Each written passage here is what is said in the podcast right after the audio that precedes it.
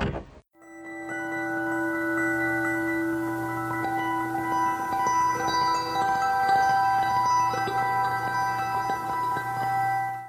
Olá, queridos forasteiros. Eu sou Fernando Arazão e esse é o Fora do Meio, o podcast que você encontra no closet de perucas da Cher. No seu agregador de podcasts favorito, no nosso site, que é www.foradomeio.com.br, nas redes sociais como Fora do Meio Podcast no Facebook ou Instagram ou Fora do Meio Pod no Twitter. E sempre lembrando que esse podcast faz parte da rede gaúcha de podcasts, a Podcast. No episódio de hoje, eu tenho a honra de receber uma pessoa muito especial que vai tratar comigo um assunto que é de interesse de você que está ouvindo que atende pelo gênero masculino, independente de ser do meio LGBT ou não. A gente sempre tenta trazer alguns assuntos aqui nesse podcast que saiam, né, desse meio. E eu vou pedir então para, por favor, convidado, você se apresentar para nossa audiência. Olá, Fernando. Bom, meu nome é Vinícius, né? Eu queria agradecer a oportunidade de poder participar aqui do podcast é, e tratar de um assunto tão importante que é a da saúde, a promoção de saúde, né? Não só de tratamento de doenças, mas de prevenção,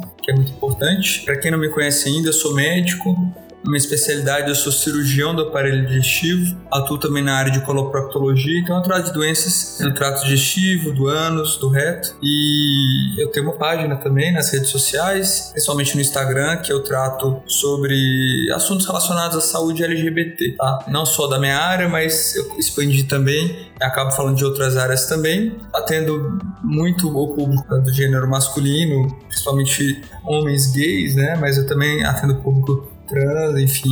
A gente acaba falando um pouquinho de lésbicas, bissexuais. E, assim, muitos dos assuntos que eu trato acaba servindo pro, pro pessoal hétero também. Quando eu falo de sexo anal, quando eu falo de outros assuntos, é, infecções sexualmente transmissíveis, né? Que acaba servindo para todo mundo também. Então, queria agradecer a oportunidade. Espero que a gente consiga falar bastante sobre saúde aqui. Exato. Eu que agradeço, Dr. Vinícius armário aberto. Gente, vocês devem ter percebido, então a gente vai falar sobre saúde masculina. Sim, eu sou essa pessoa clichê que faz um episódio sobre saúde masculina em novembro por causa do Novembro Azul. Só que a minha ideia é a gente falar um pouquinho além, porque tem todo esse, eu não sei se é um mito, aí o Dr. Vinícius vai poder me corrigir. Sim. Que homens realmente cuidam menos de saúde do que mulher, porque é uma coisa que todo mundo escuta que homem só vai pro médico quando tá doente, quando tá quase morrendo ou coisa do gênero. Você concorda concorda com isso? É um mito ou é verdade? Eu concordo em partes. Eu acho que a gente nunca pode generalizar, né? Tem homens que cuidam da saúde, que fazem a prevenção, mas eu acho que isso vem realmente de, um, de uma cultura, de uma tradição, né? As mulheres, elas, quando começam a vida sexual, elas são orientadas a já procurar o um médico ginecologista para poder fazer exames preventivos, exames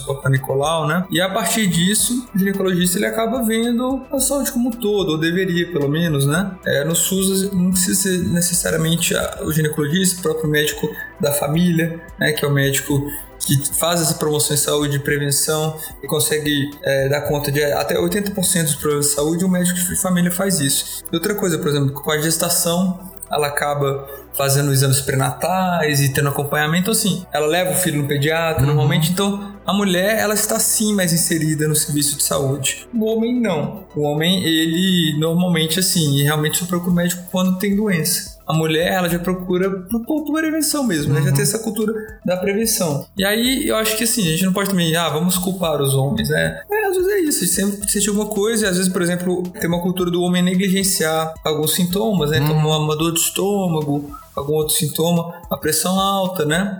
Toma um remedinho que passa. Então, se a gente for falar em números, realmente a expectativa de vida no Brasil das mulheres é maior do que a dos homens, né? Uhum. Chega até a ser uma diferença de até 3, 4 anos aí de expectativa de vida. Isso é bastante relevante. Então eu acredito que sim, o homem ele ainda precisa entender a saúde não como ausência de doença, uhum. né? Mas sim como um bem-estar, né? Que é, a definição da própria OMS. E aí a gente precisa conversar aí como que o homem pode se inserir no serviço de saúde e faz essa promoção, essa prevenção de saúde também. Sim, é uma construção, né? Sim. Estudando para esse episódio, eu vi uma teoria que eu achei muito interessante, que é que homens, ele tá sempre sendo cuidado por alguém. Ele é cuidado pela mãe, ele é cuidado pela esposa, depois ele é cu... então ele não cria esse olhar às vezes para ele mesmo de tipo, eu preciso cuidar de mim, sim. porque sempre tem alguém olhando para ele. Sim, sim. Exatamente. O homem ele sempre vai ter uma mulher por trás cuidando, a mãe, a esposa, né? E, e hoje em dia a gente pode falar também assim que Da, acho que até você vai comentar sobre isso, né? Da diferença do homem hétero pro homem Uhum. homossexual, né? Que existe também uma diferença. A gente se cuida mais como LGBT? Eu acredito que sim, tá? Mas a gente tem que também falar do o que é cuidar, né? Porque, por exemplo, muitas vezes al- alguns homens LGBT, devido a uma exigência de, de, de corpo, de, de ter um corpo perfeito, acha que tá sendo saudável, mas ah, o- lançando mão de algumas coisas que vão atrapalhar a sua saúde, né? Uhum. Mas eu acredito que sim, um homem gay talvez se preocupe um pouquinho mais com a saúde do que um hétero. Mas também temos que ver o outro lado também. O que, que os homens gays estão fazendo pela estética, pela, pelo padrão de corpo, né? Que às vezes acaba realmente prejudicando a saúde. Né? Sim. É, o Instagram do doutor, gente, por favor, depois ele vai passar o endereço, tenha uma olhada, porque tem uns textos muito bons e a maioria deles se refere à parte até sexual, né? Sim. Sempre tem uma relaçãozinha ali, até porque eu acho que a sexualidade do homem LGBT é muito mais explorada do que a do homem hétero, né? Sempre aquela coisa. Eu acho que sim, concordo. Eu acho que o homem hétero poderia explorar mais sua sexualidade, mas devido a vários tabus acaba não, não acontecendo. E eu, sim, eu acho que acaba que eu exploro mais a parte de sexualidade, que eu acho que é uma parte que ainda tem tabu, Uhum. que ainda tem dúvidas e que acho que é o que mais chama atenção, né? E é o que eu consigo correlacionar com a minha área Sim. de coloproctologia, até devido à questão do sexo anal e de, de, de prevenção de doenças do ânus, né? Que é uma coisa que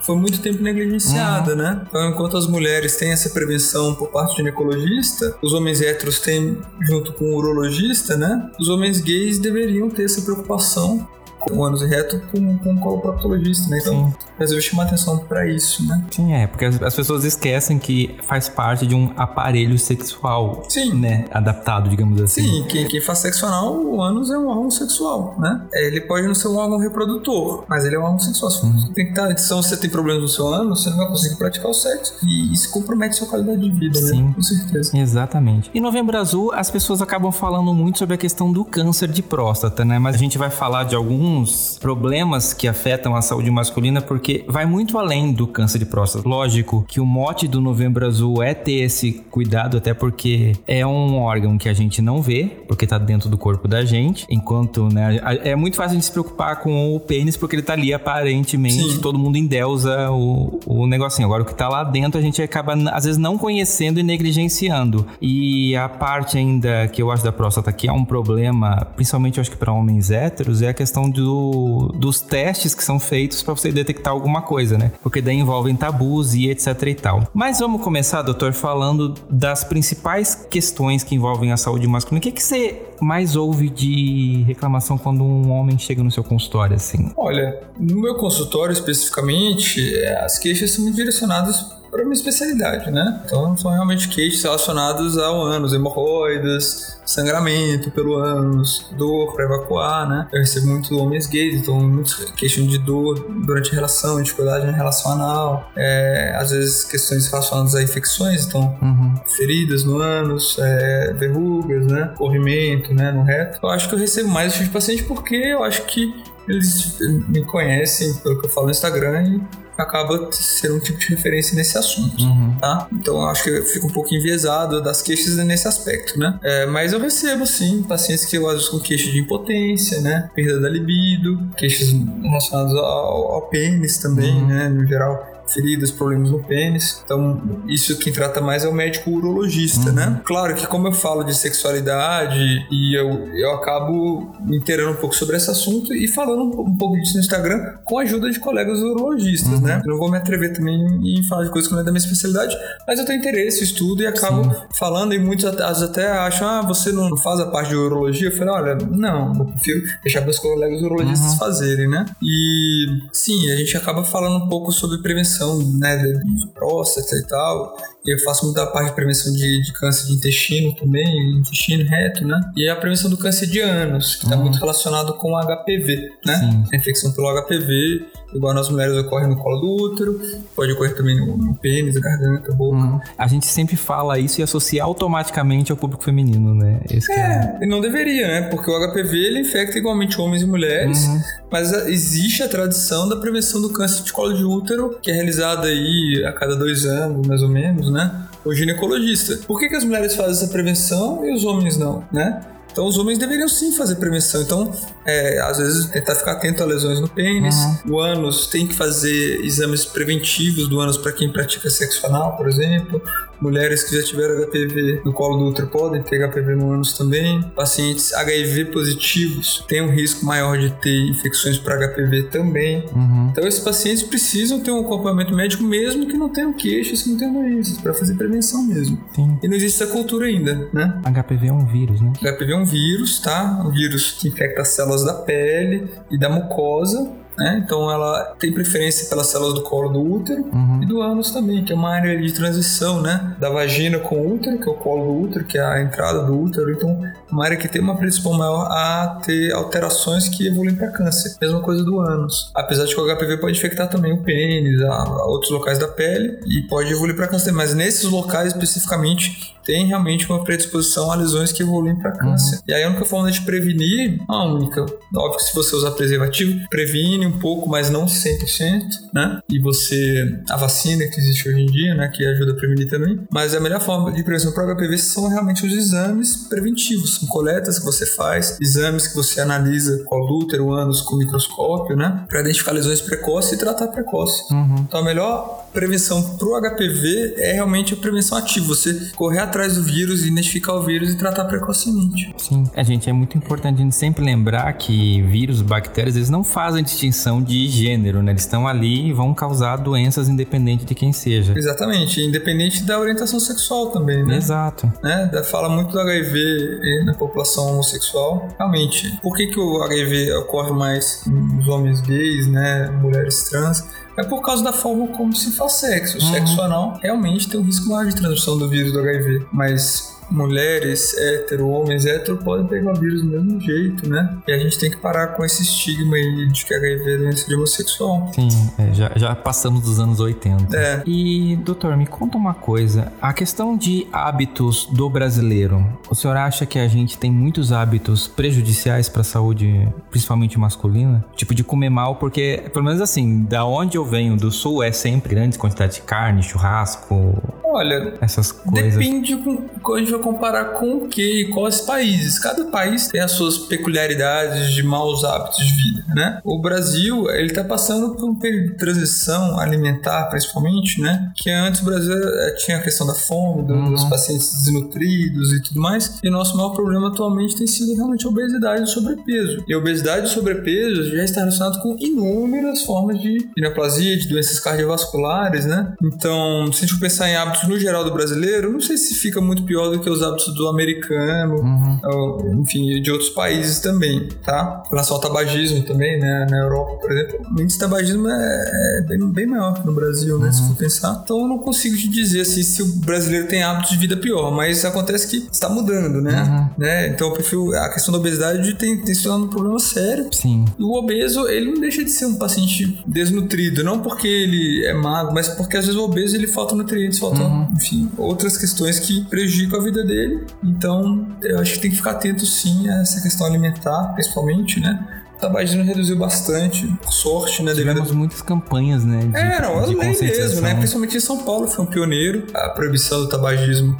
ambientes fechados. Uhum. Isso é uma coisa que, que, no Brasil é bem forte mesmo. Acho que realmente pegou a, a lei anti-tabagismo, né? E assim, a questão dos impostos, né? Que, que, enfim. Então espero que isso aí que se mantenha. Acho que essa nova geração realmente não tem. Meus pais fumavam, uhum. né? Pararam de fumar, mas fumaram por muito tempo. E eu vejo que a minha geração, a nossa geração, né? Fumou menos. É a dos mais novos, acho que fumam menos aí. Sim. Mas o tabagismo acho que é uma coisa que a gente conseguiu conscientizar que realmente faz mal. Uhum. Você fuma só porque você quer, né? Etilismo também é uma coisa que, que, que ainda é, relevante no Brasil. É, eu enxergo muito, pelo menos da minha época de colégio, eu lembro de muitas aulas que a gente teve falando sobre a, os efeitos negativos do, do tabaco sim, no corpo. Sim. Eu acho que isso meio que ajudou a gente sim. a crescer sem essa. Exatamente. Nossos pais foram uma geração que tinha propaganda a favor do tabaco, uhum. né? Propaganda de cerveja também é uma coisa que diminuiu bastante, né? Então vai ter toda aquela discussão né, do que, que é droga, o que, que realmente faz mal, né? Então, por exemplo, a gente tem a proibição de drogas, várias drogas, maconha, cocaína, e você tem o, o estímulo ao consumo de drogas como tabagismo. Então, realmente, na minha opinião, era uma hipocrisia, uma incongruência. Uhum. Bom, mas assim, com relação aos hábitos brasileiros, no geral, Eu acho que até que o brasileiro ele tem uma, uma, variedade de alimentos maior do que outros países, porque a disponibilidade de alimentos saudáveis no Brasil é maior, né? Uhum. Desde o consumo de carne. O consumo de carne vermelha no Brasil é maior do que em outros países, né? Porque causa do valor mesmo, né? Uhum. Se você for, por exemplo, na França, um bife de, de, vaca é muito mais caro do que uma lagosta, por exemplo, sabe? Então, mas eu acho que o consumo de carne vermelha no Brasil realmente é maior e já saiu estudo mostrando que carne vermelha tem um risco cardiovascular aumentado, uhum. né? O consumo de embutidos também está relacionado com câncer. Eu acho que é tudo questão de conscientizar mesmo a população, né? Sim. E de ela aprender a comer melhor, ter consciência do que ela come. É, eu fiquei pensando muito com toda essa questão de Amazônia, etc. As pessoas estão apostando e estão olhando muito para a questão do, do veganismo, do vegetarianismo, Sim. como uma atitude mais saudável e até de e... olhar a comida e enxergar Exatamente. o que, que você está comendo. É, eu acho que a questão do vegetarianismo, eu vou até ser sincero, assim, eu, eu, eu mais ou menos um mês que eu resolvi adotar, que eu virei vegetariano não tô aqui para pregar nada, mas uhum. acho que assim, a questão não é você parar de comer, é mais você tentar reduzir, sabe? Porque uhum. toda refeição tem que ter carne, sabe? Será que tem que ter mesmo? Tipo, eu acho que a gente não vou, não vou enveredar muito pessoal, mas tem que, tem que ser mais consciente do que a gente come, né? É, a minha experiência, eu participei do Tempero Drag durante muito tempo, na época que era receitas veganas, e eu lembro muito dos bastidores, da conversa que a gente tinha no construção da receita com, ah, isso aqui, é, eu via que era muito um olhar sobre o que compunha o prato. Sim. Não só o produto final pronto, tipo sim, arroz, feijão, carne, não sei o quê. Sim. Isso eu acho que é, que é importante, porque daí você se torna consciente do que você tá comendo e você consegue fazer escolhas mais saudáveis, né? Sim. É só, só uma questão realmente dos alimentos e, e da demonização ou da glorificação de certos alimentos. Tá? Não sei se você lembra uma época que falava que o ovo fazia mal, uhum. que o ovo aumentava o colesterol, né? Hoje em dia não se fala mais isso. Os nutricionistas passou ovo, pode comer ovo com gema. Então, assim, eu acho que fica tentando se criar, ah, tal alimento faz mal. Gente, não faz mal. Então, assim, depende da quantidade, de como você come e do equilíbrio que você faz nos alimentos. Então, carne vermelha não faz mal. Uhum. Sabe? Não é que a carne faz mal, mas assim, o consumo em excesso pode, fazer, pode ser prejudicial, né? E, por exemplo, às vezes alimentos, ah, vamos fazer aqui um chá detox. Aí você acha que vai tomar um chá detox e vai ficar saudável porque tomou um chá detox. Não vai, sabe? Não vai. Você tem, às vezes, o que você coloca, um chá, couve, espinafre, gengibre, pode ter benefício pro seu organismo. Mas não vai você tomar uma água com limão de manhã que vai fazer você emagrecer, sabe? Não é isso. Então, as redes sociais e certas pessoas às vezes tentando passar essas coisas sem embasamento científico, sem comprovação científica, estão realmente enganando a população, sabe? Então, a gente tem que comer bem, tem que comer sortido e não precisa endemonizar tais alimentos nem também falar, olha, ah, seu a chia, chia faz super bem.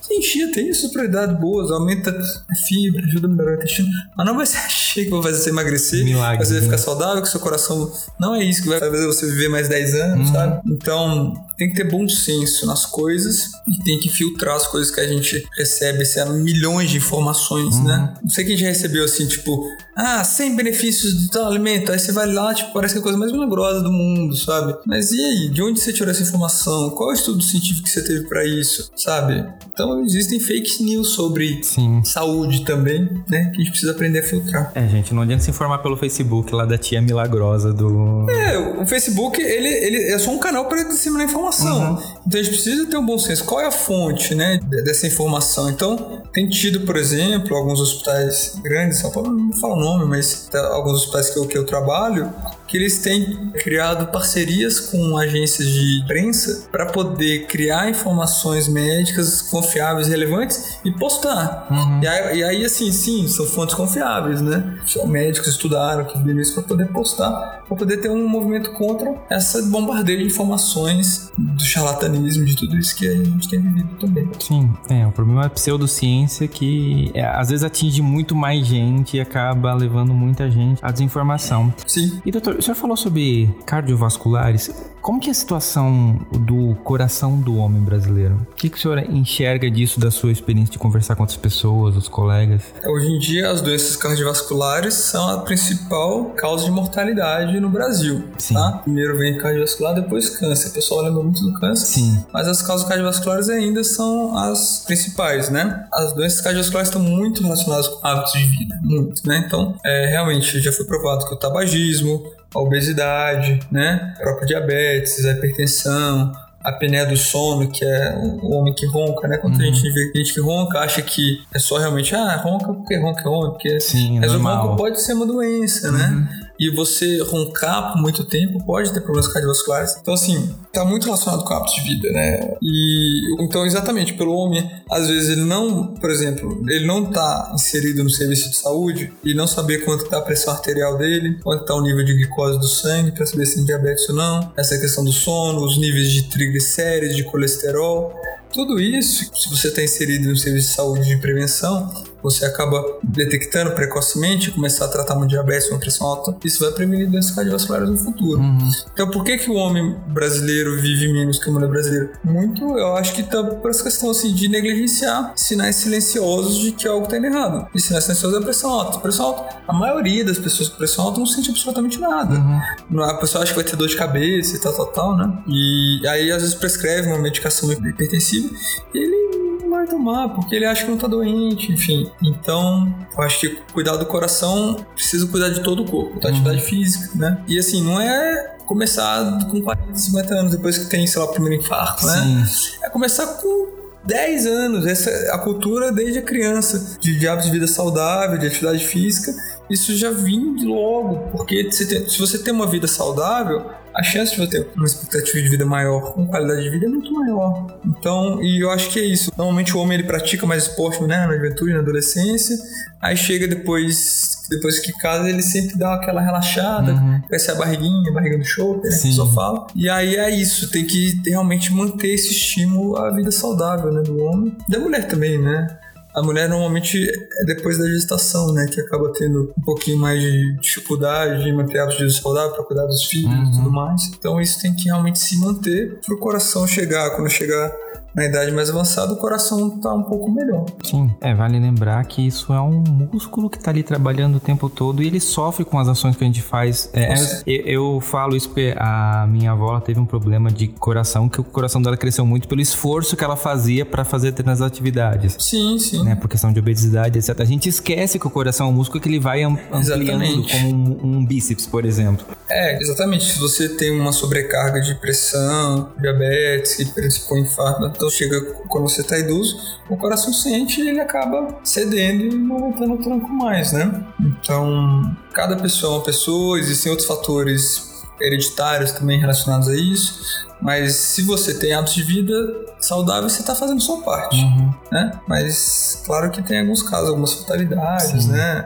De atletas que morrem. Então, assim, as pessoas pegam isso pontualmente, Sim. até para disseminar fake news. Ah, mas querido, o cara é atleta e morreu do coração. Sim, mas Sabe, a gente tem que falar no geral. Sim, no geral, é um corpo inteiro todo interligado. Já foi mais do que provado que de vida saudável diminui o risco cardiovascular no futuro. Uhum. Né? É, é importante a gente sempre lembrar isso. É, é, mas é realmente, as pessoas focam muito, por exemplo, se você fala em questão de doenças, as pessoas sempre. Acho que é, é, tem esse, essa cultura do pavor do câncer. Então as pessoas têm uma preocupação enorme com, ah, isso vai me dar câncer, eu não vou, sei lá, é, comer comida esquentada no micro-ondas porque dá câncer. Tem, aí eu vejo muito mais assim, essas fake news relacionadas a essa doença do que as outras. Ah, exatamente. O, o, câncer, primeiro que câncer não é uma doença só. Câncer é um nome que a gente dá para um grupo de uma infinidade de doenças, cada uma de órgãos específicos e subtipos específicos, um grupo de risco diferentes. Eu vou dar um exemplo só para vocês verem como eu comecei diferente. Por exemplo, a câncer de esôfago, boca, faringe, garganta, né? Por muito tempo foi relacionado e ainda é com relacionado com tabagismo e etilismo, tá? Mas atualmente o câncer desses órgãos relacionados ao HPV tem aumentado, porque realmente tem diminuído um pouco o tabagismo, né? Uhum. E às vezes a questão das práticas sexuais, enfim, acabam aumentando essa questão do HPV, né? Então você vê que os fatores de risco para o câncer são inúmeros. E também aquela coisa, ah, porque tal coisa dá câncer. Olha, gente, é, é muito complicado fazer isso, porque assim, você precisa de disposição há muito tempo, né? uhum. Né? às vezes é aquela questão de demonizar tal coisa e, e, você tem que ter muito cuidado com falar isso, porque é multifatorial. Então, o câncer realmente é a segunda causa de morte, né, no Brasil, né? Isso na população geral, né? Então, o câncer também está muito relacionado com a prevenção, uhum. mas também o câncer está também relacionado com a idade avançada, né? Eu já tinha lido uma vez que, por exemplo, se você é uma pessoa, se ela não, não tiver nenhuma outra causa para morrer de coração, causas externas, infecções, né? Se ela, por exemplo, viver do zero aos 200 anos, anos, com certeza ela vai ter câncer. Então o câncer, eles falam até que não deixa de ser uma, uma morte programada do organismo, uhum. sabe? Que a nossa células tem morte programada. Então Sim. É, tem umas teorias que falam até que o próprio câncer, olha, chega uma hora que o corpo não aguenta mais e ele entra em colapso e acaba tendo câncer, né? Mas alguns cânceres realmente têm prevenção. Uhum. Se você detectar precocemente, a grande maioria tem cura, né? Hoje a gente avançou muito no tratamento também do câncer, mas não deixa de ser ainda uma doença que causa muito sofrimento. O tratamento é muito agressivo muitas vezes,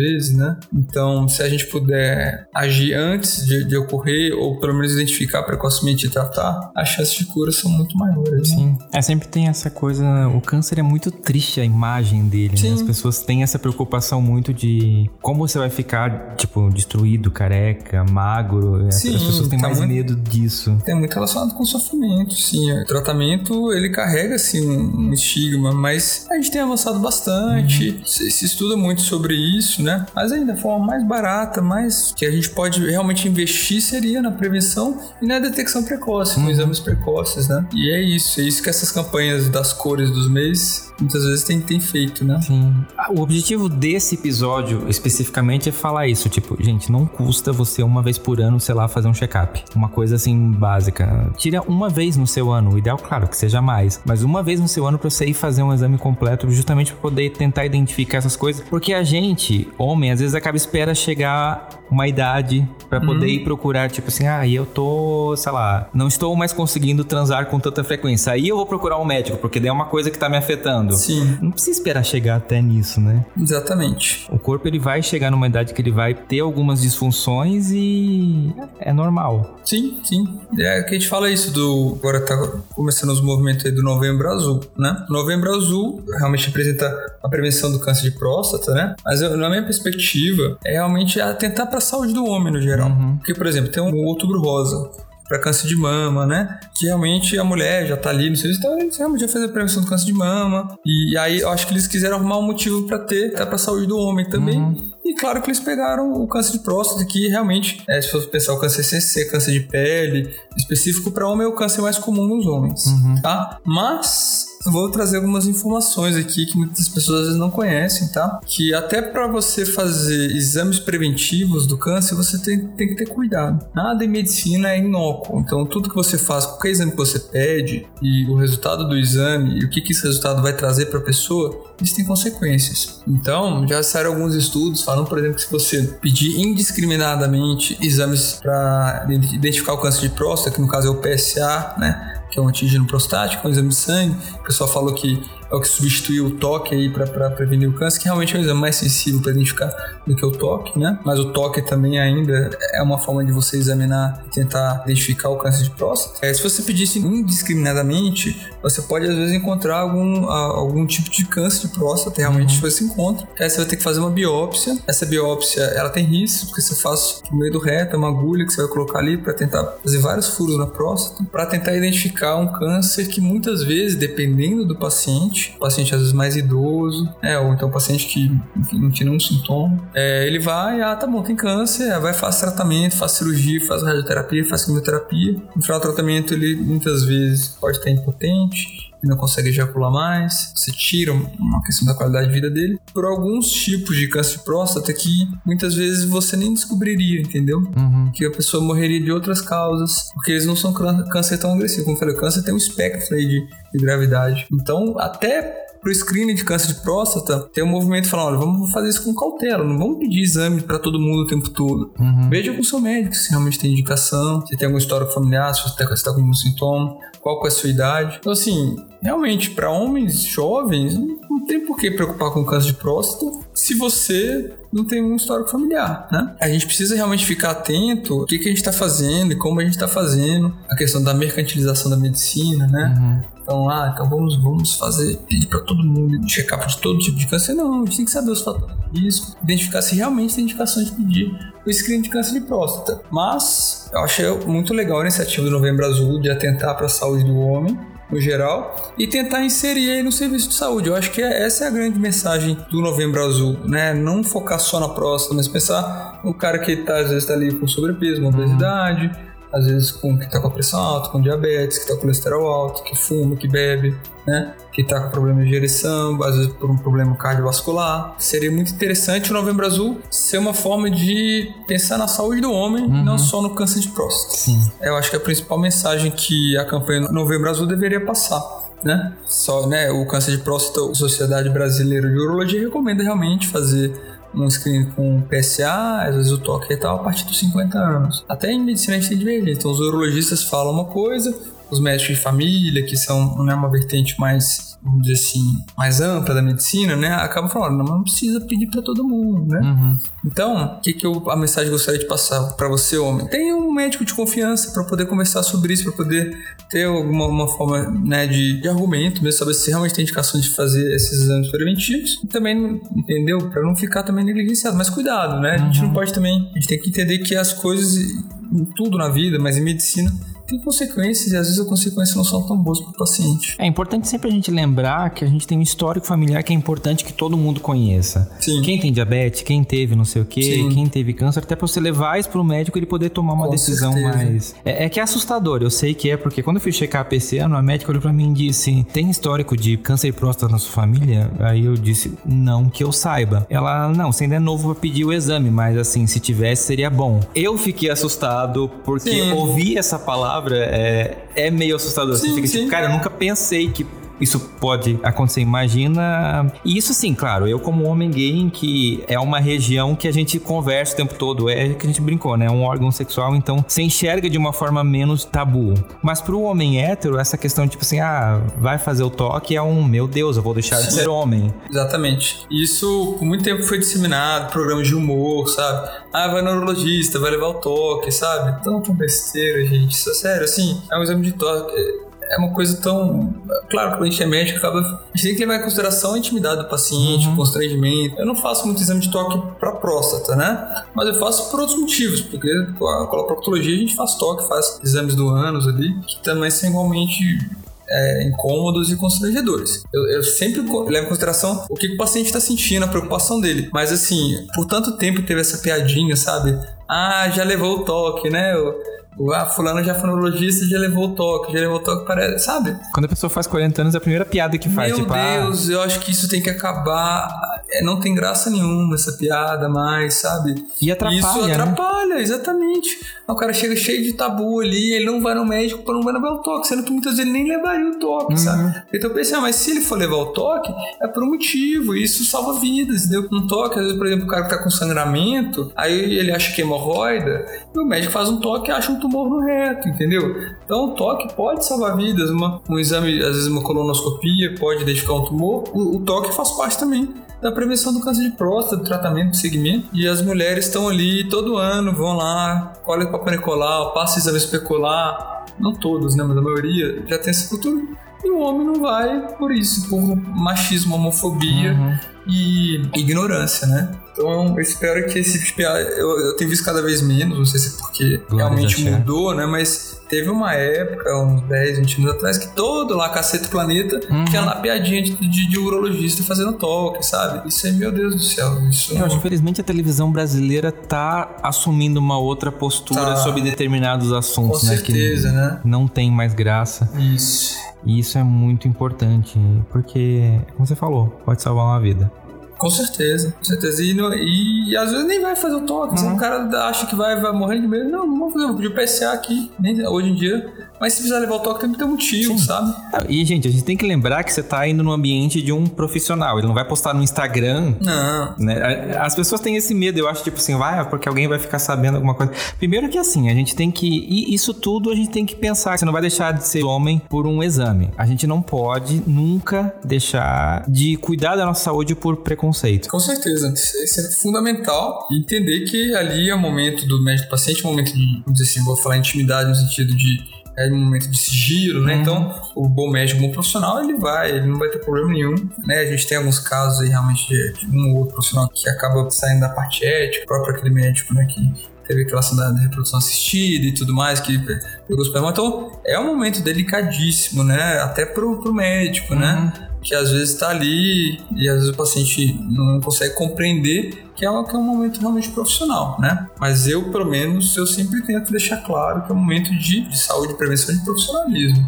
Se eu vejo que o paciente está muito inseguro, às vezes eu nem faço o exame. Eu falo, ah, então é melhor a gente não fazer. Se você não está seguro para gente fazer esse exame aqui hoje, tudo bem. Mas saiba que estou deixando de te examinar por um motivo, né? Então é isso.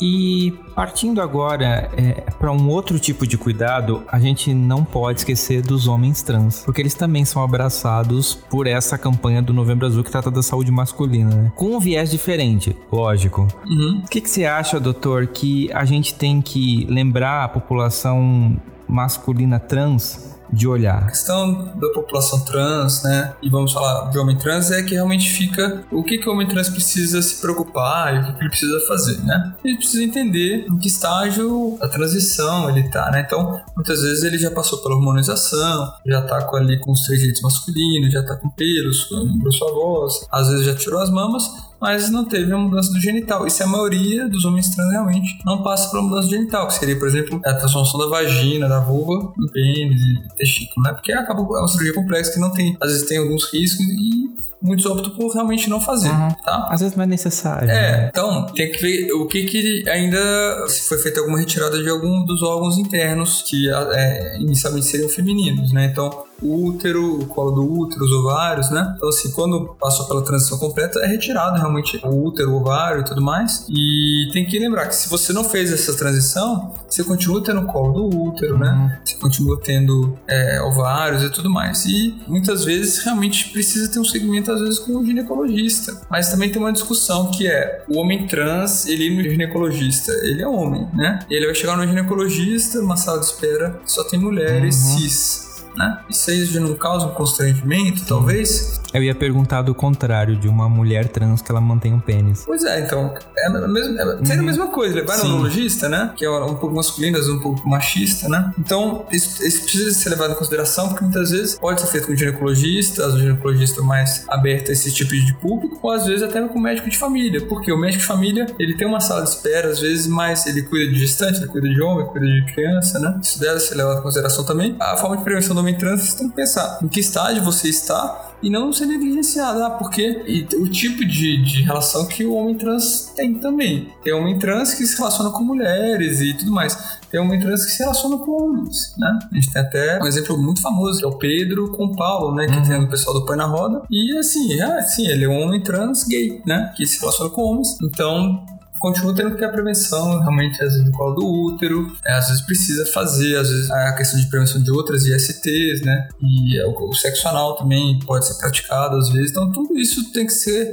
conversado com o médico uhum. individualizado para saber como que tem que ser feita essa prevenção. Então, o homem trans ele não vai ter próstata, né? Você entende que o homem trans, se ele passa processo de modificação dos genitais, é o genital externo. Então, ele não vai ter os genitais internos, né? A próstata, vesícula seminal. É, mas existem outras formas de prevenção que precisam ser feitas, né? Uhum. Isso também tem essa discussão com as mulheres lésbicas. Mulher lésbica tem que fazer prevenção de HPV? Tem. Ah, você nunca transou com homem? Não interessa, né? O HPV ele passa por contato via oral, dedo, língua, brinquedos, né? Isso muitas vezes é negligenciado até por alguns ginecologistas. E eu acho que é isso. Tenho... E outra coisa, o paciente ele precisa deixar claro o médico a sua orientação sexual. Ah, mas por quê? Já vieram até criticar eu falei isso uma vez, sabe? falei, vem, ah, porque o médico não tem como adivinhar. E o médico também precisa perguntar e ele não pode negligenciar, porque às vezes, por exemplo, quem realmente é o médico, ele às vezes olha, chega um rapaz que não tem trejeitos, né? Uhum. O pessoal fala, é, aí ele supõe que ele é heterossexual. Não pode acontecer isso, tem que perguntar. Então, se for, por exemplo, algum problema que pode ter, assim, olha, você se relaciona com homens, você já teve sexo anal e tudo mais, ou então chegou uma mulher, aí começa a falar sobre a. pressupõe que ela é heterossexual, aí vai lá, às vezes faz uma coleta de papel e colar e às vezes, ela, às vezes tem um ímã ainda, né? Então tudo tem que ser tanto a parte do médico em perguntar e não pressupor nada, uhum. sempre deixar tudo bem claro e você escolhe. Minha orientação sexual é essa, eu me relaciono dessa forma,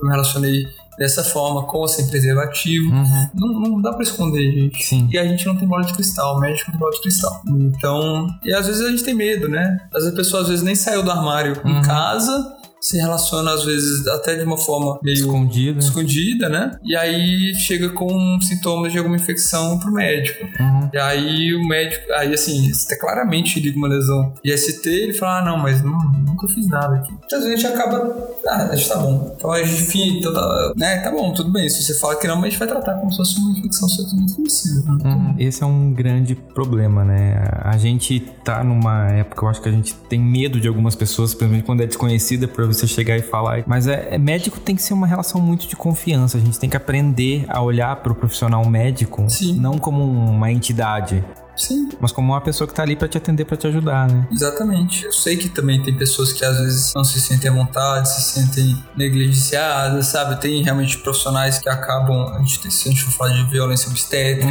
Uhum. falar de, de pessoas que se sentiram maltratadas, que não foram bem tratadas. Então, assim, são dos dois lados, né? Os médicos também precisam mudar. Precisa se conscientizar. É, o médico precisa saber atender a população LGBT também, Uhum. população trans, uma coisa que a gente não aprende. Sim. Eu, particularmente, eu venho de uma faculdade que eu tenho muito orgulho, estou informado, mas eu acho que o, o currículo não fala sobre saúde LGBT. E, ah, mas é todo mundo igual, é todo mundo ser humano. É, gente, mas assim, a gente precisa muitas vezes dar atenção a algumas coisas específicas porque elas eram negligenciadas. Não é porque, por exemplo, eu tenho uma, uma coluna de saúde LGBT. Ah, por que vocês só falam de LGBT? Eu falei, gente, quanto tempo que a gente tem que se fala de saúde, sabe, de mulher hétero, né? Então eu quero chamar atenção para coisas específicas da população LGBT. Então não é que a gente está diferenciando ou segregando.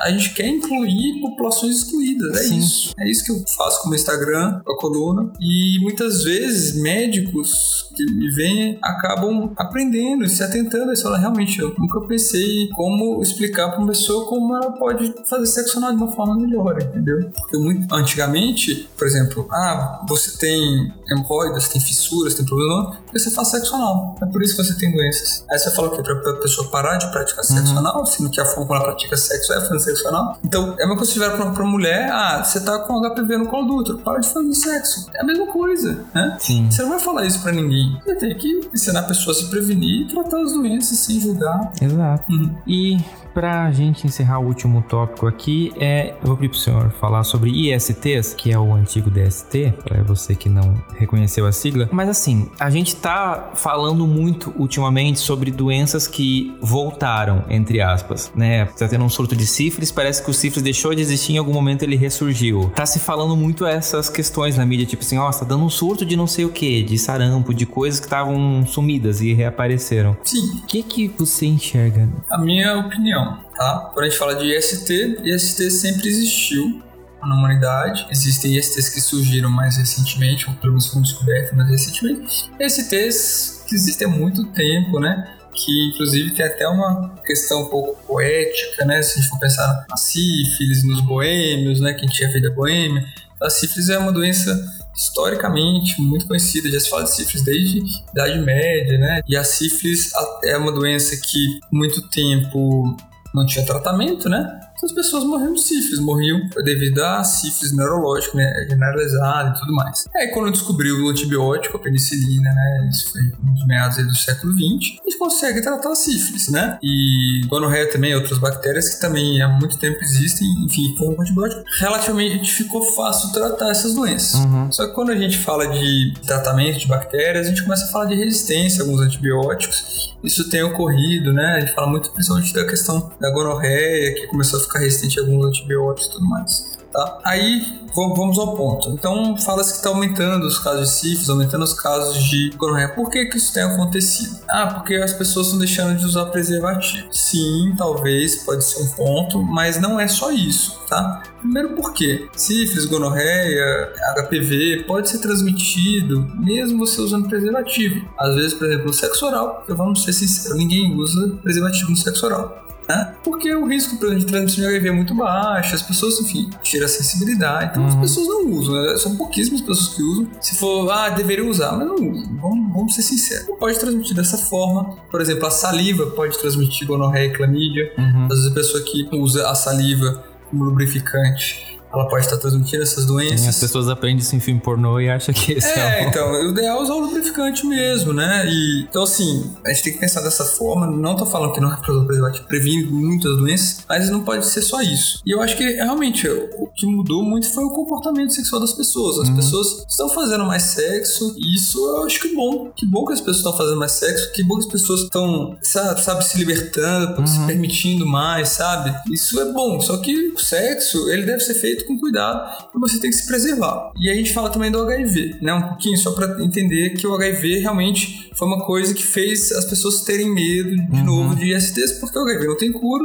Sim. O HIV, por muito tempo, acreditou-se que era uma sentença de morte, Sim. né? Essa semana, o álbum da Madonna, o Erótica, fez 20 anos e eu tava reouvindo ele Sim. e vendo essa preocupação que ela tinha com a música In This Life, justamente falando disso, que eu espero que nessa vida eu ainda veja uma evolução. E a gente tá vivendo isso tá agora, vivendo. 20 anos depois. E aí falava-se muito da cura, né? A cura, a cura a gente está vendo uma outra forma de cura do HIV, que é principalmente a cura do preconceito. Uhum. Porque a gente sabe que quem trata HIV não vai passar o HIV mais. Sim. Então as pessoas podem não ter medo mais de falar que tem HIV, porque olha, eu não vou passar pra você, eu posso fazer sexo com você sem preservativo, que eu não vou passar o HIV. Isso já foi provado. Sim. Tá? Então, tem a questão da profilaxia pré-exposição, uhum. que algumas pessoas começaram a usar, pessoas sem HIV começaram a usar a PrEP, né, que é um medicamento que você toma para prevenir HIV. Ah, porque as pessoas estão tomando esse medicamento e não estão usando camisinha e está uhum. aumentando o IST. Isso é o que tem que se falado. Sim. Mas os estudos mostraram que quem está tomando PrEP não tem mais ISTs do que população geral. Inclusive, elas, por tomarem a PrEP, elas estão inseridas no serviço de saúde, conseguem identificar precocemente sintomas de IST, tratar, então a cadeia de transmissão. E o, o, número de pessoas que usa PrEP no Brasil, desculpa, é um, é um número muito pequeno ainda para você falar que realmente está aumentando o IST por causa da uhum. PrEP. Então, tudo tem que ter cuidado. Eu acho sim que pode estar aumentando os casos, mas tem que ver com cuidado essas causas e saber que, olha, tendo IST, procura um médico para tratar, sabe? Uhum. E você ter uma IST também não é uma sentença que você é sujo, que, sabe? A pessoa fica sentindo a pior pessoa do mundo. Sim. Gente, é, é isso. A gente faz sexo e às vezes pode ocorrer pegar uma infecção e você precisa se prevenir como puder e tratar precocemente. Uhum. Só uma pergunta: é ok se falar que a AIDS hoje seria tipo uma pessoa com diabetes, que é uma doença que vai ter que ter um controle sempre? Sim. É, é doença crônica. Transformando doença crônica. Se você trata, tem a carga viral detectável, a tendência é você conseguir ter uma vida praticamente normal, mas pode ocorrer eventualmente de, de ter um, alguns problemas. Uhum. Mas uh, no geral, sim, tornou-se uma doença crônica, mas que precisa de acompanhamento, as medicações têm efeitos colaterais, né? uhum. né? Então é óbvio que ainda não é uma vida 100% normal. Mas já melhorou. Melhorou muito. Imensamente. Eu acho que tende a melhorar mais e a gente hoje em dia dispõe de muitas formas de tratar e prevenir, né? Uhum. Isso, isso, é muito bom. Então, ah, acho que vai ter cura? Não sei. Realmente não sei, mas acho que a gente está tendo outras formas de cura, que era realmente do estigma, do preconceito e a pessoa poder se prevenir de, de outras formas, né? Uhum. A gente compreende melhor a doença hoje, as doenças em gerais hoje, né? Então, Sim. muitas delas. É, esse dia eu estava falando com uma amiga amiga e a gente estava debatendo como, por exemplo, sei lá, se considerar a Bíblia o quanto hanseníase era uma coisa. Sim. Oh meu Deus, e o que é hanseníase hoje em dia? Sim, sim, com certeza. Na tuberculose, né? Na tuberculose ainda, ainda temos casos. A tuberculose está muito relacionado com questão social, né? Uhum. Então, a questão das campanhas de prevenção, elas têm que se, se ampliar mais, né? Não focar só no preservativo. Tem que focar em outras coisas também.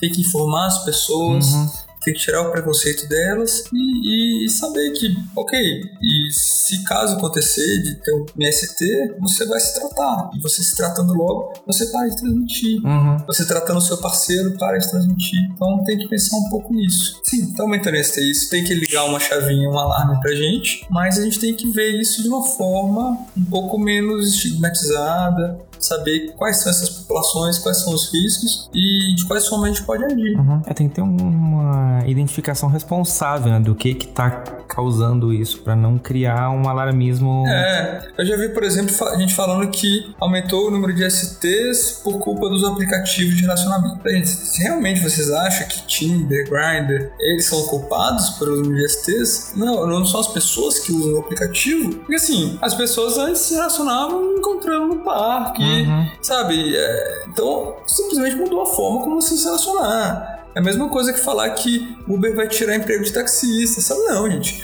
A tecnologia veio, você tem que usar ela a sua forma. Então, os aplicativos facilitaram a forma pessoas se relacionarem. Agora, é isso que faz as pessoas você tem o comportamento individual da pessoa durante o sexo que faz ela ter uma ISTO. Uhum. A gente tem muita novidade, né? Então a gente ainda tá nesse processo de entender como as coisas estão acontecendo e. É, eu, eu, eu, realmente não acho que a culpa é do aplicativo. Sim, não, com né? certeza. O aplicativo facilitou a forma como as pessoas se relacionaram, pessoas que às vezes tinham dificuldade de se relacionar estão uhum. conseguindo se relacionar mais facilmente, tanto no meio gay, LGBT, quanto no meio hétero, uhum. pessoas às vezes inibidas. Às vezes ela tem um pouco mais de facilidade de se relacionar relacionar, por exemplo, do Tinder, mas outras formas, né? Isso, pessoas que às vezes não conseguiriam sair numa balada e conhecer uhum. alguém, hoje conseguem se relacionar, sabe? Então, eu acho isso incrível. Eu acho que bom que as pessoas estão se relacionando, que bom que as pessoas estão fazendo sexo, e que bom que isso está deixando de ser tabu, que a gente consegue falar sobre isso, falar sobre sexo anal, falar sobre fetiches, que é o que eu falo, sabe? Por que, que os desejos sexuais foram por tanto tempo reprimidos na Idade Média, na Inquisição, sabe?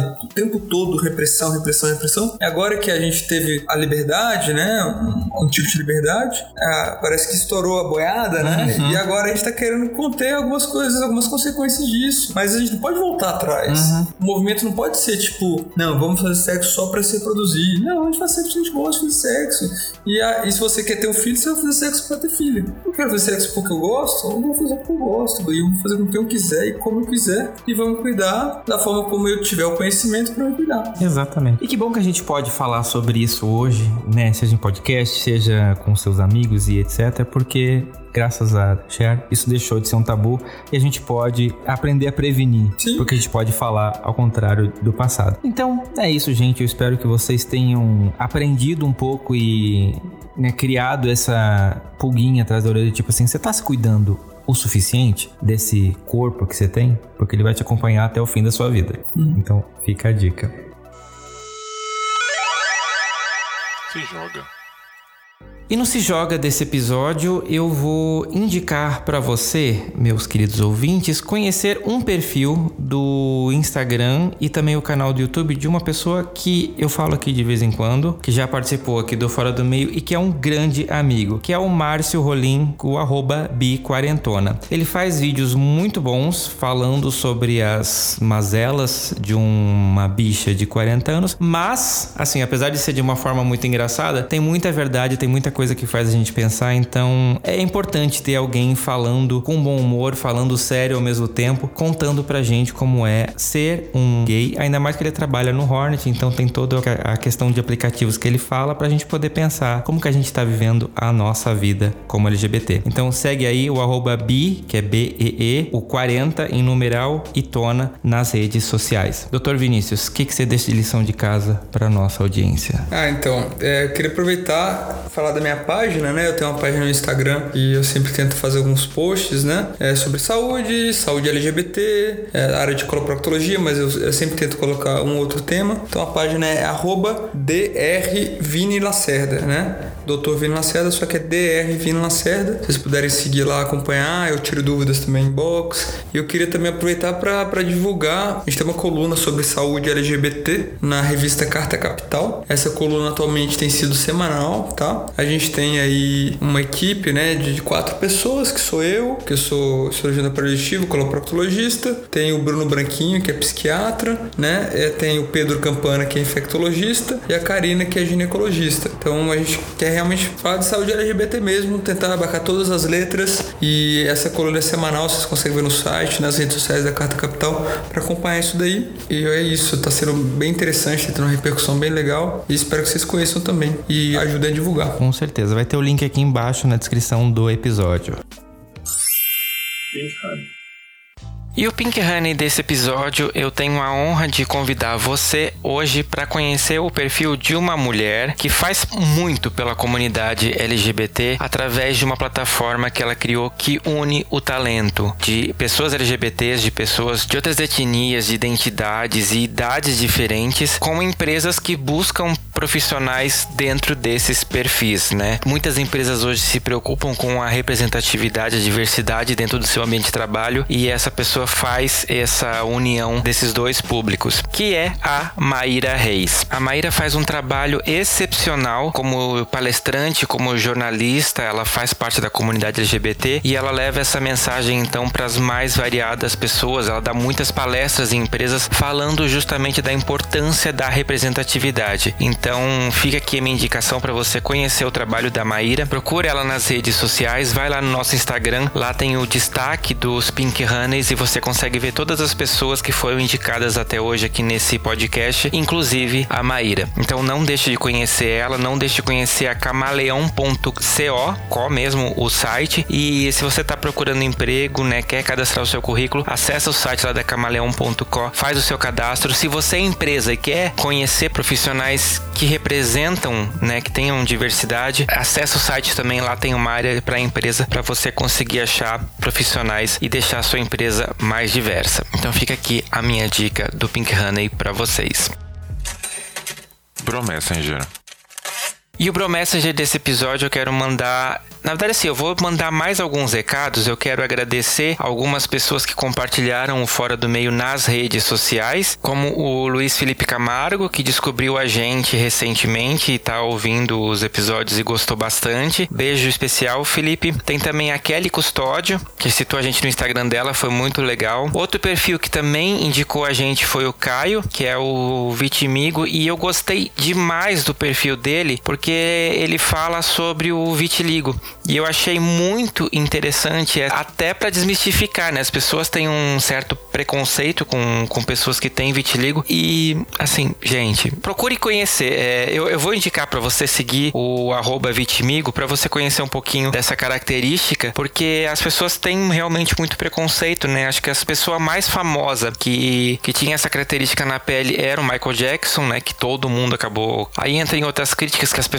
provavelmente por falta de conhecimento, acabaram é, seguindo por um caminho meio complicado. Mas é, siga lá o Vitimigo, é Vitimigo de abreviação de amigo mesmo. Então dá uma olhadinha no perfil dele que é muito legal. E outro recadinho que eu quero deixar para vocês é que a gente agora tem uma playlist. Vocês me sugeriram algumas músicas lá no Instagram que eu pedi e eu resolvi unir todas numa playlist chamada Disco de Ouro. O nome eu roubei de um podcast que eu gosto muito, que é o Alô Ciência, no episódio 27, que é Voyager 40 anos ao infinito e além. Eles explicam um pouquinho, né, dessa questão do disco de ouro, então eu, eu quibei o nome deles mesmo, assim, já falei para eles, então é, é, foi um roubo consciente. E assim, eu vou alimentando ela conforme eu for pedindo música para vocês. Alguns episódios é interessante, né? A gente consegue fazer um link com algumas músicas, então é, fica ligado. Tem no Spotify, tem no Deezer, você consegue achar o link dessa playlist no nosso site, que é www.foradomeio.com.br, lá na área de extras, onde também tem o link para o nosso filtro do Instagram. Se você ainda não conhece, corre corre lá e vai conhecer. E esse episódio é um episódio patrocinado pelo Gilberto Lima e pelo Lucas Albuquerque através das nossas plataformas de financiamento coletivo. Lembrando que você também pode ajudar esse podcast financeiramente através de três plataformas. O Catarse, que é www.catarse.me barra fora do meio, através do aplicativo de pagamentos PicPay, no arroba fora do meio podcast. E a gente tem também agora o apoia.se barra fora do meio. Todas elas você consegue ver ali os planos de assinatura mensal com as vantagens que cada plano tem, né? Então você consegue escolher um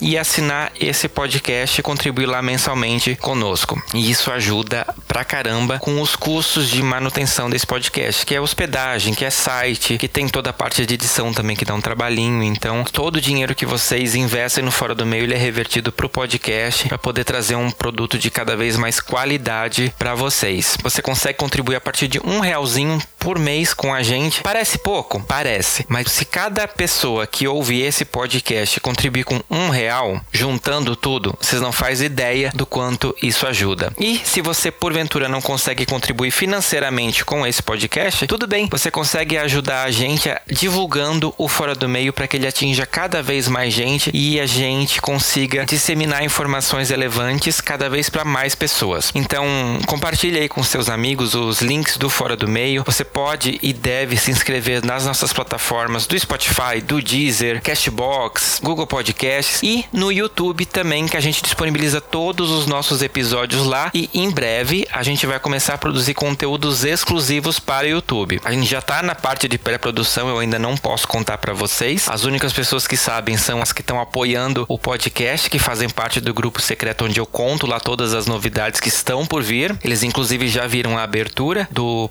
programa que a gente vai lançar no YouTube. E se você quiser ver essa abertura, me ajuda a chegar aos 100 inscritos no nosso canal do YouTube, porque daí, como presente, eu libero a abertura para vocês. E se você ouve a gente em algum aplicativo Apple, vai lá no iTunes e procura o Fora do Meio e dá cinco estrelas pra gente, faz um comentário, porque isso ajuda o iTunes, a Apple no caso, né, a entender que esse é um podcast relevante e com isso ela vai divulgar para mais pessoas, então a gente consegue também ampliar a nossa audiência. É muito bacana se você puder fazer isso por mim. E outros recados que eu preciso dar para vocês. Gente, a gente está em época de pod pesquisa. O que que é a Pod Pesquisa. Existe uma associação de podcast brasileiro que é a ABPod e ela faz uma pesquisa para identificar qual é o perfil das pessoas que escutam podcasts no Brasil. Esses resultados eles são divulgados para a gente, produtores de conteúdo, então a gente consegue conhecer quem são as pessoas que escutam podcast no Brasil. Todas as pessoas, né, que respondem à pesquisa, todos os tipos de podcasts. E é muito importante que você preencha essa pesquisa e cite o Fora do Meio também e todos os podcasts LGBTs que você escuta, para a gente aparecer nessa pesquisa e conseguir também ser representativo nessa pesquisa e mostrar que existe muito podcast LGBT. Então, acessa lá o site que é www.abpod.com.br, procura lá o link da Pod Pesquisa 2019 e responde lá, é rapidinho, não demora quase nada. E se você também não respondeu a pesquisa do perfil do ouvinte do Fora do Meio, que aí é para traçar o perfil das pessoas que escutam este podcast, é, acessa lá o nosso site que é www www.foradomeio.com.br. Vai lá na pesquisa do perfil do ouvinte e responde também umas perguntinhas, porque isso me ajuda a conhecer um pouquinho quem são as pessoas que escutam esse podcast. Eu consigo criar episódios melhores que representem mais vocês e até produzir o Media Kit do podcast muito em breve. Então eu quero agradecer a todo mundo que está respondendo. A gente está tendo um número cada vez maior de pessoas respondendo. Isso é muito bom, me ajuda demais. Mas se você descobriu agora o podcast, vai lá, preenche e me ajuda. Pode ter ouvido só um programa, não faz mal. Você já consegue dar suas impressões sobre esse podcast. E é isso, gente. Então, doutor, como que as pessoas acham o senhor nas redes sociais? Então, o Instagram, que eu já falei, né? Arroba drvinolacerda, né? Eu tenho também o Facebook, que acaba postando algumas coisas, é doutor Vinícius Lacerda. A partir de lá, você consegue ver Google, enfim, telefone do consultório e eu sempre tento ser bem acessível nas redes sociais, né? Claro que às vezes não consigo consultar, uhum. né? Às vezes tem coisas que não dá para consultar, mas eu sempre tiro dúvidas e vocês podem me encontrar por lá também. Exato. E é isso, gente. Eu quero agradecer demais a sua presença, doutor. Muito, Muito obrigado, obrigado, Fernanda. Eu queria agradecer. Tempinho para estar aqui falando com os ouvintes do Fora do Meio. Acho que foi muito importante. Ótimo. Agradeço novamente e pode contar comigo para próximas parcerias aí. Opa, com certeza. Tá bom? Eu quero deixar um agradecimento especial ao nosso ouvinte Luiz Otávio, que foi quem sugeriu o senhor para ah, participar aqui quando eu estava procurando. Obrigado, Luiz. Queria agradecer a indicação e foi muito proveitoso. Espero que tenha gostado. Foi ótimo. E é isso, gente. Eu quero convidar você a seguir o Fora do Meio nas redes sociais, através do Fora do Meio Podcast no Facebook ou no Instagram, ou Fora do Meio Pod no Twitter. Ficou com alguma dúvida? Quer sugerir pauta? Quer falar comigo? Manda um e-mail também no fora do meio podcast gmail.com ou através do nosso site que é www.foradomeio.com.br. E é isso então. Muito obrigado pela audiência de vocês. Eu espero vocês no próximo episódio do Fora do Meio. Então, tchau, gente. Obrigado. Até a próxima. Até.